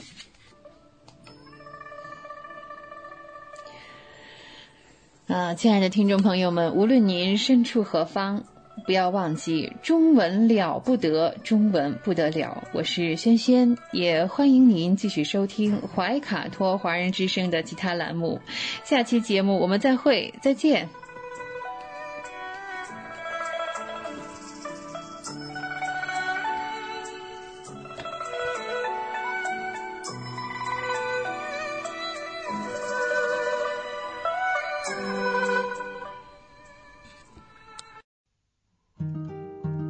受东方文化，体验汉语魅力。怀卡托华人之声电台主播轩轩主持，中文了不得，让您足不出户，感受地道中文，轻松学汉语，快乐中国行。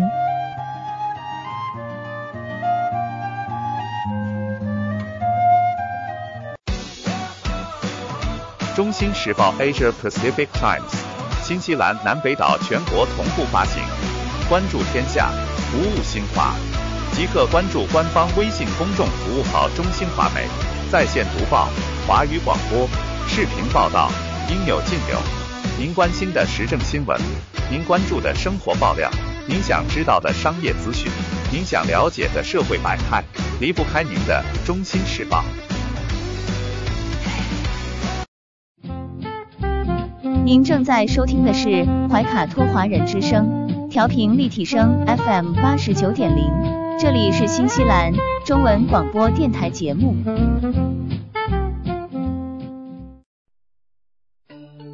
知音、知心、知天下，同行、同心、同精彩。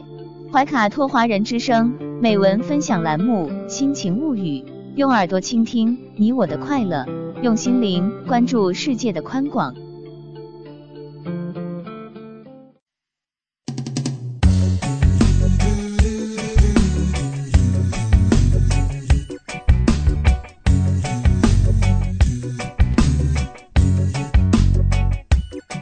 你好，欢迎收听故事 FM，我是艾哲，一个收集故事的人。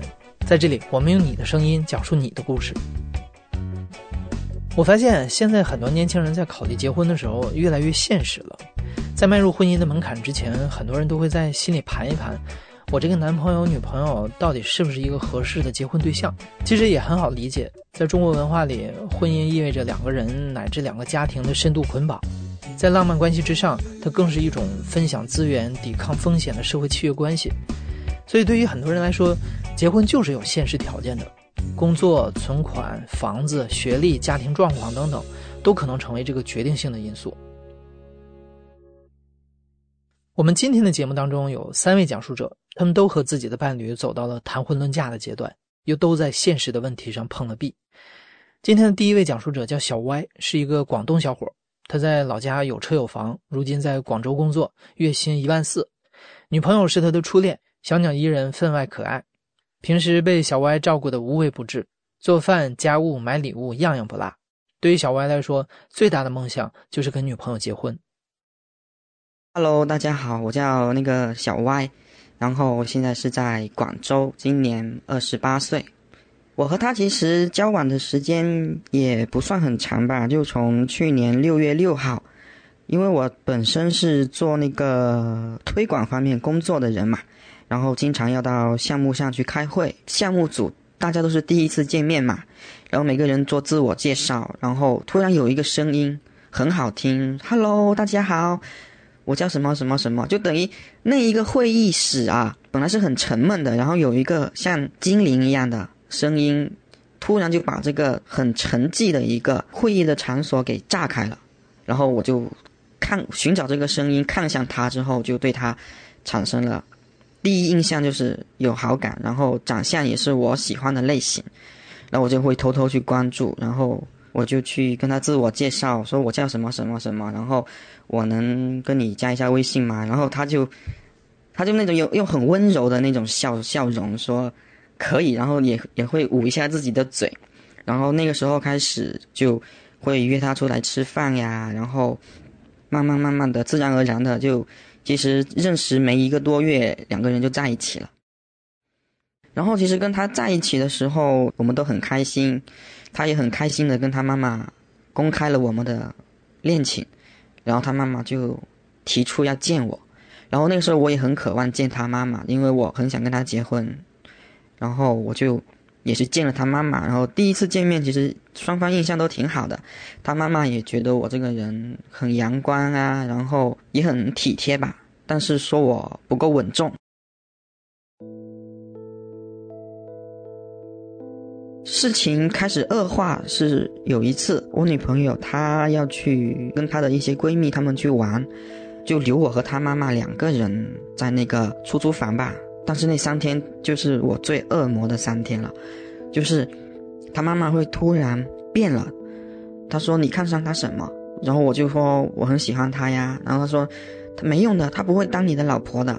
他你看他不会做饭，不会做家务，然后又吊儿郎当的，出来工作两三年也没存到什么钱，你娶她有什么用？我也不放心她嫁给你，嫁你这么远。然后就开始聊到彩礼啊。要三十万，可能三十万可能现在对大部分来人人来说没什么，但对我来说，我工作这么多年，我自己供车供房啊，然后也要支撑自己的生活，所以我其实也没存到钱。然后家里我给我哥哥办了婚礼啊，然后我哥哥买房的时候啊，我买房的时候啊，然后我买车的时候啊，他们都花了钱帮我，所以家里现在也没有什么积蓄了。然后因为疫情的原因，我父亲其实也失业了。然后我也其实也把自己的家里的什么情况啊什么的都跟他母亲说了。他母亲就说：“那你没钱就不要结婚啊！你没钱，你说明你就没能力照顾好我女儿啊！别以为我不知道，你你打的是什么心思？你就是想空手套白狼。我女儿现在就是被你骗了。”然后他其实也跟他妈妈说过：“你看。”小歪这个人又有车有房，然后工作收入也也也还挺好，那个性格也不错。你看我跟他在一起，饭我都没做过，都是他在做。跟他结婚其实也不亏呀。然后他妈妈说：“你至少要在深圳或者广州有房吧？啊，你至少一个月得有三万的收入吧？”然后就说自己女儿没有追求，说自己女儿。嗯，没有志气，然后又说这么快跟我住在一起，他女儿掉价什么的。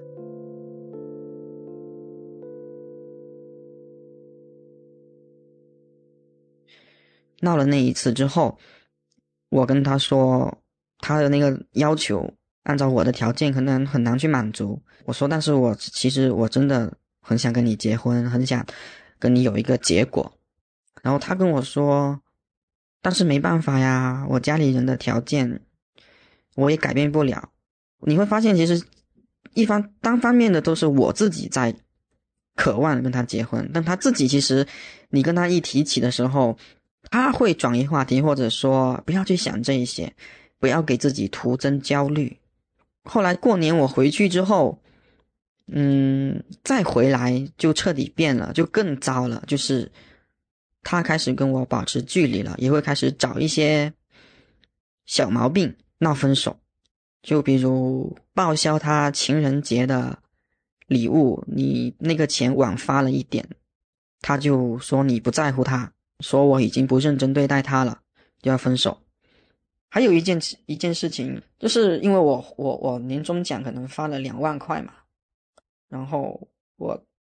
第一时间是转了一三一四给他，因为在那之前我已经转了一三一四给他了，然后我剩下的钱我就转给我妈妈，我说：“妈妈，你帮我存起来，这是我的老婆本，我还截屏，很开心的截屏跟他说：“你看，我把这个钱存起来了。”我还跟我妈妈说：“不要乱动啊，是我的老婆本。”然后他生气了，我说：“你为什么要生气？”他说：“你居然没有想过，你发这么多年终奖，把它分享出来。如果你平时工资你转一三一四给我，我觉得很满足。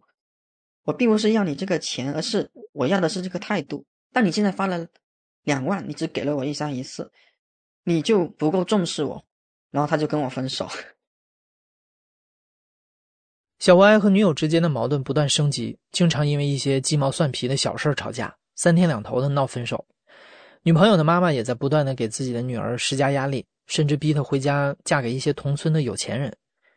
小歪明白这些没完没了的争吵只是表象，关键还在于那三十万的彩礼。这件事解决不了，他们之间就不会有好结果。认真想清楚之后。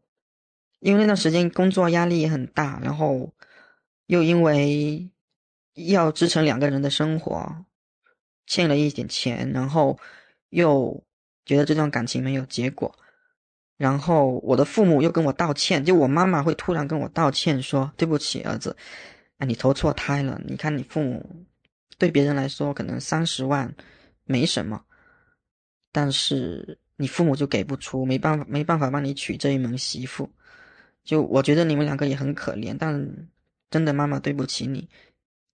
这句话是击穿我的一个就软刀子吧，就你会觉得你长这么大没有怎么回馈父母，还要让他们说出这样子让你很心疼的话。然后我就自己思考了很久之后，我就跟他说：“那我们就分手吧。”那是七月初的事了，然后我就以为我们就彻底分了。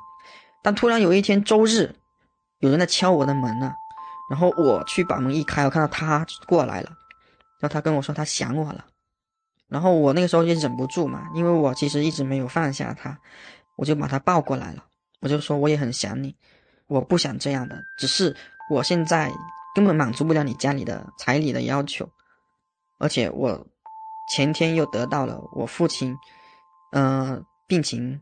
加重得得了尿毒症的一个讯息，就是可能以后我的钱，就算我存到钱，我也会优先给我父亲治病，这是必须的。他说不说这些，不说这些。然后他说我给你一个解决方案，我们复合不公开，我也不要你负责，我只要当下。然后你家里人给你安排相亲，你就去相，然后我也会去接触其他人，把握当下，做人就要。放过自己，不放过别人。然后我那个时候没答应，我也没拒绝，然后坚持了一个多星期之后，我跟他说我实在受不了，因为我是需要一个结果的，我想要一个结果，我就打电话去跟我家里人商量了，我就说妈妈，我真的很爱这个女生，然后我需要跟你商量一次，就是我想去问她最后一次，就是你愿不愿意跟我走。就彩礼的事情，我尽量给，就我去存钱，存存个十万几万的，然后尽量给，然后愿愿问他愿不愿意死心塌地嫁给我，跟我结婚。然后我妈妈其实一直都是劝我跟他分手的，但是他说好儿子，我支持你，那你就去跟他做一个了结。如果他愿意，你跟他说。你爸爸和你妈妈会把她当做女儿一样疼爱，像家里房子现在也装好了，生活是过得去的，就希望说他能够，如果真心相爱的话，做一个抉择。然后我我就很开心，因为因为他一直说他离不开我啊，舍不得我，然后我就去问他了，然后他没回复我，然后我跟他说，那你今天晚上十二点之前给我一个回复就好，或者说你想再考虑几天，你也回复我一下。他没有回复，而发了一条朋友圈说：“或许遗憾才是最善良的决定。”然后就到现在，就两个人就再也没有去联系过了。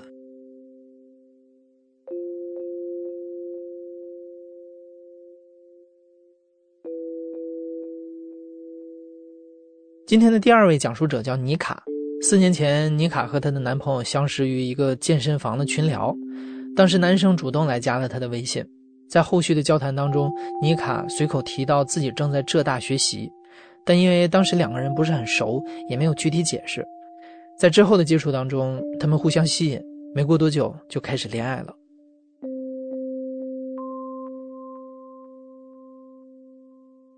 我叫妮卡，我今年二十五岁，我生活在杭州。我我这个人呢，就是我我的感情经历可能比较空白哦，就是。没有太多的就是经历过什么东西，然后，嗯，他第一次约我去看电影的时候，就是他的手会不经意之间触碰到我，就扶梯的时候，他可能会不经意把手搭在我的身上。过马路的时候，他一定会不管不管怎么样，他就一定会拉拉着我，特别特别强硬的拉着我的那种，可能是言情小说看多了吧，就是那种。什么霸道总裁的那个风格，就就好像很能击中我一样。我现在才知道，就是我们其实刚开始在一起的时候，他有跟我说一个坦白局嘛，就是他这个人是很有套路的，就是他知道先紧一紧，再松一松，再紧一紧，就是这样的一个套路，就很容易抓住你的那种感觉吧。我记得是过完年我们就在一起了。我也不知道他为什么要选择跟我在一起。你说颜值吗？我我觉得好像我我长得不是很好看。然后你说学历嘛，其实，嗯，我觉得学历占很大的一部分。他是一个二本的本科嘛，然后那他觉得我是九八五的本科，还还有一种就是自己捡到宝的那种心态。但是因为我跟他隐瞒了我的这个学习的形式。就是，其实我不是统招的，就是通过自己自考的方式去考到浙大那边，是成人高等教育。因为我们中间没有提过这个东西，然后在我们交往的过程中，我发现他对这一块就是非常的看重嘛，然后我就我不知道怎么去跟他说这个东西，嗯，所以我就隐瞒了这一点。当时的尼卡没有想到这段关系的发展超出了他的预期。他原本觉得只是谈个恋爱，两个人在一起开心就好，也始终没有去解释自己其实是成人自考的学历问题。直到二零一九年底，男朋友向她提出希望尽快跟她结婚，原因之一是房价看涨，男方希望能够尽快在杭州摇到买房的资格。一旦两个人结婚，他们就可以以无房户的身份参与摇号，摇中的几率就会大大增加。于是，妮卡就这么被赶鸭子上架似的结了婚。他们最终如愿买到了房子，但是那个始终没有被解决的问题还是暴露了。当时是这样子的，就是我们刚好在一个周末，然后我记得那天是在下雨，然后我们在家就是无聊，在那里，我我好像是在看书，然后他在逛淘宝，然后他说。呃，想让我帮他买买个东西，然后他突然就提到了一个一个点，他说：“你能不能让我看看你的淘宝的订单收货记录？”他就翻到了我一四年的那个淘宝的收货订单，看到了我的地址，发现我的地址不是在学校里的，然后他就发现了，我就跟他坦白了，然后他就坐在我旁边嘛。跟他面对面这样看着，他当时脸上没有任何表情，然后他就笑了。他说：“他说我应该早一点相信我的第六感。他说我最想要的反而得不到，就是这样。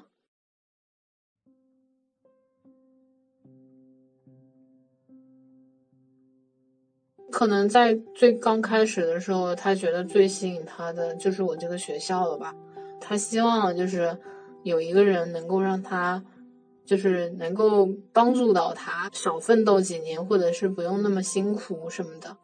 他说：“为什么我什么都要靠自己呀？”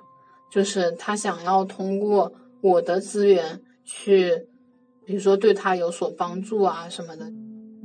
其实就是按我们俩的一个经济水平和生活的一个环境，我觉得其实我们可以过得挺不错的。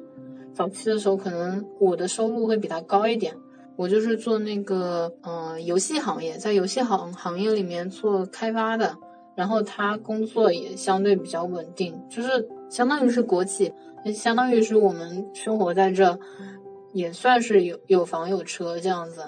我当时想的是，希望通过我自己的弥补，就是让我们尽量的回到正常的生活里面。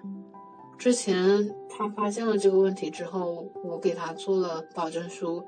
首先，我就是对我这个行为就是感到非常的抱歉。第二点是在选择上面出现分歧或者是有问题的时候，我我会第一，嗯。去考虑他的选择，听从他的意见。然后第三点就是，就是我会继续好好学习，然后就去考那，就是研究生的统考考试，然后通过这个来向他证明我自己，也算是将我们自己的生活往一个正向的方向去推进。撇去我们之间的矛盾去说的话，我觉得他是在乎我的。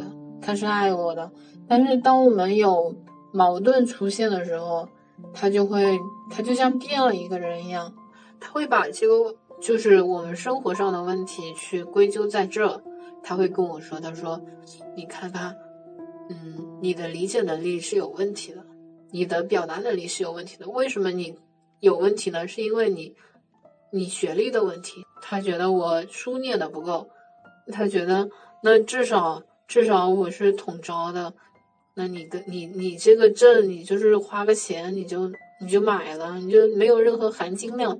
我们俩就不是一个，你就没有接受过系系统的教育。他说，没想到我捡到的是一一个啥也不是，一个废铜。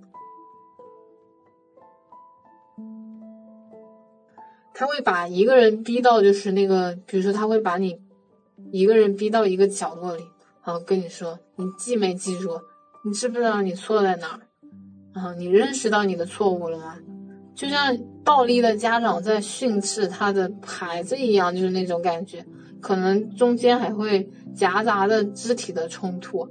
他就跟我说：“他说你不要跟我谈感情，不要跟我谈这些虚的没的。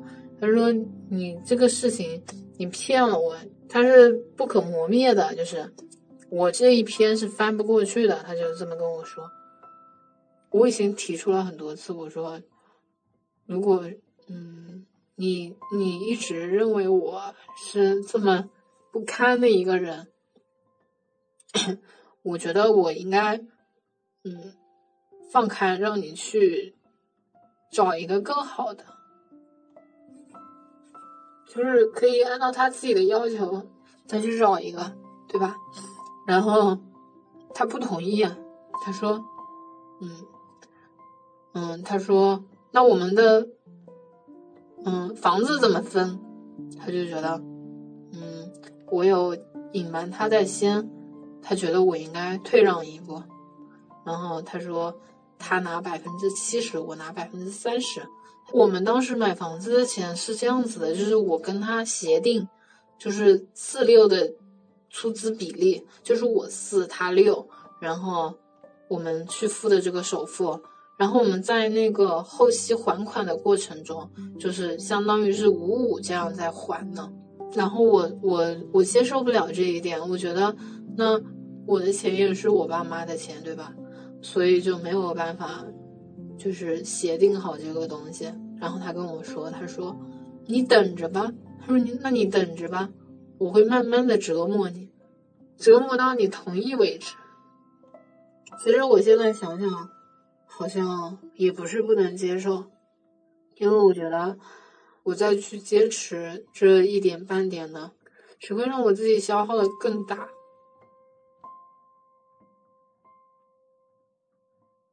今天的第三位讲述者是一位七零后贵阳人，他要讲述的这个故事发生在九十年代末的北京。当时作为北漂的他，来到号称中国硅谷的中关村，在这里开始了他几十年的 IT 生涯，也认识了一位全家都是地道北京人的男朋友。我叫 Queen，呃，我是一个七零后，呃，我目前生活在美国，我跟我的前男友是同行，所以在工作中认识很很自然。我跟他，我当年我来北京的时候，我也很年轻嘛，呃，十九岁。我当年其实已经大学毕业了，我上大学比较早。我以前小时候跳级，他比我大九岁，其实就是在我眼里，他一个是本地人，就是你没有他不知道的事情，你问他什么他都知道。他又比我大的比较多嘛，就属于在我的感受里面，就是一种一个你可以依靠的人。当然还有一些，他是作为 IT 的，他是学他的本科就是学计算机的，所以我问他有一些相关的内容，他也是无所不知。所以我就觉得，我的天呐，这个男人无所不能。大概谈恋爱也就谈了个半年一年左右吧，因为他的年龄的问题。我们俩自己也会聊到这个事情。当时我就觉得说，我觉得你很好，就是如果你认为可以结婚，我们就就可以抓紧时间结婚。但是呢，他就就很犹豫。但是当时我们其实关系很好，他也跟我讲过这个关于这个户口的问题。然后我自己并没有觉得这是一个很很大的问题。但是后来在事情的发展当中，就会发现这是一个核心的不能再核心的问题，因为他们家是老北京。他的爸爸妈妈、他的舅舅、舅妈、姥姥都是北京本地人，所以他们对这个事儿是很在意的。当年他和他的父母都曾经跟我讲过一个问题，说：“呃，什么叫北京人？北京人不仅要生在北京，你还有幺幺零幺零几的一个身份证号，这样的人才真的叫做北京人。”因为我跟他在一起好多年，后来就是他也跟他父母说了，他有女朋友，但是他女朋友不是北京人。后来我也见过他的父母，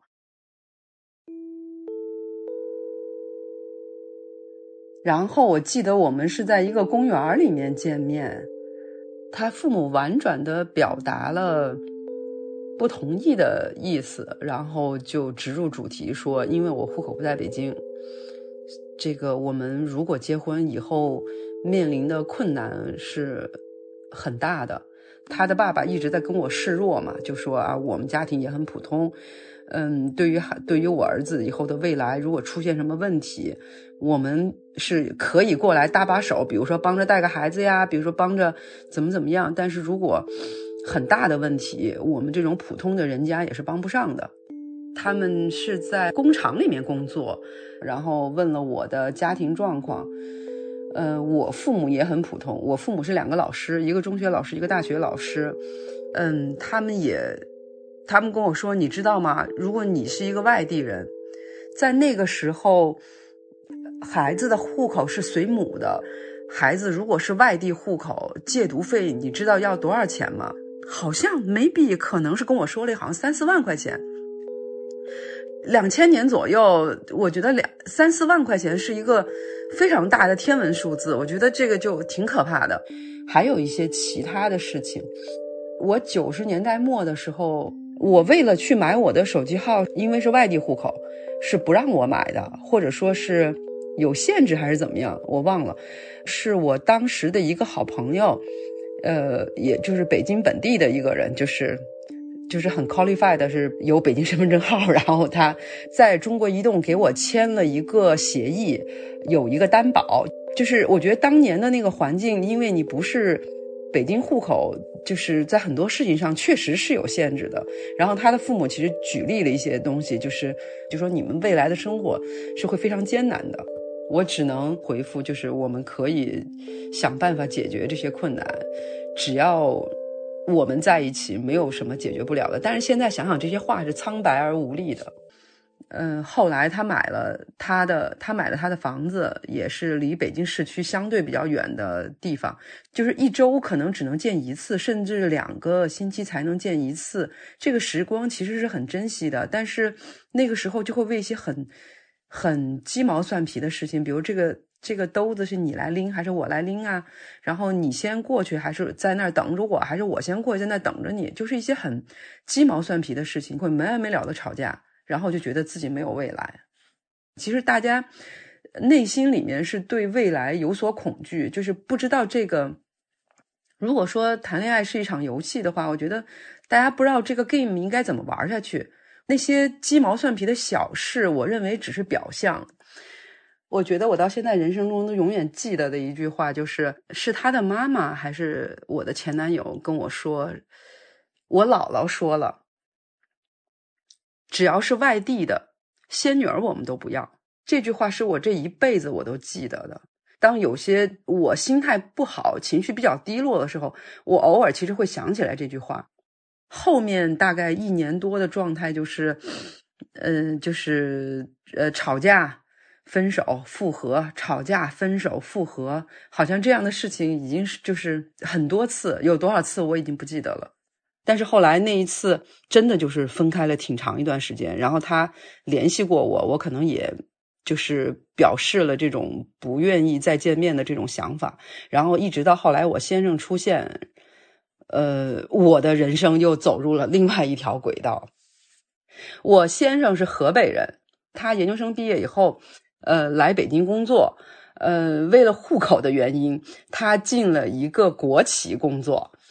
他当时追求我的时候，我很明，我我很不屑，就是我就跟他说过，我说我告诉你一件事儿，你就会害怕，你就会往后退。我说，我说我告诉你，我的户口还在老家。然后我先生说，那又怎么样呢？然后我说。你知道吗？未来会有一堆的问题，我可能就把当时我前男友的父母跟我说的问题，给他又说了一遍。但是我先生当时很坚决，他说我不觉得这些是问题。我先生当年他的眼睛里面，他认为就是他认的是我这个人，他眼里他觉得这个人对是很难的。我如果能找到一个对的人，比找一个北京本地的姑娘，我他觉得是更为重要的。然后到现在，我们已经结婚二十一年，我到现在我觉得他也是对的。在结婚之后的某一年，海淀区政府为了大力支持高新技术产业，提出了一个解决夫妻两地户口问题的方案。奎娜的先生当时在某著名的科技公司工作，所以就为妻子争取到了这个机会。奎娜终于成为了一个有北京户口的人。可是那个时候，他再回头看当年那个决定了他人生命运的条件。如今看来已经没有那么重要了。他现在所拥有的一切让他幸福的东西，都和那个户口无关。现在他跟他的人生挚爱一起养育了两个孩子，过着平淡快乐的生活。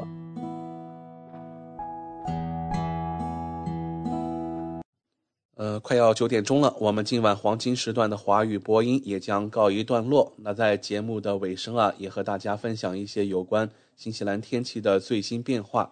根据气象部门的预报呀，本周三和周四，北岛上游地区的降雨量可能达到警告水平，并且有很强的东北风，东北部产生的大浪也可能会给沿线海岸带来危险。在奥克兰大部都发布了暴雨预警，还有强风的预警。气象部门表示，副热带低压预计将在周四周五和周六缓慢向南移动至北岛以西。我们在昨天的。预报当中也和大家分享了，在这一周怀卡托将是一个多雨的天气，关注最新的气象变化。好了，我是今晚主播奥斯卡，我和我的搭档小峰，祝愿各位听众朋友们晚安。我们在下一个黄金时段空中电波再见。怀卡托华人之声，音质天成，悦动人生，伴我随行。怀卡托华人之声，音质天成，乐动人生。伴我随行。You are listening to Waikato Chinese Voices. Follow our radio, share the world.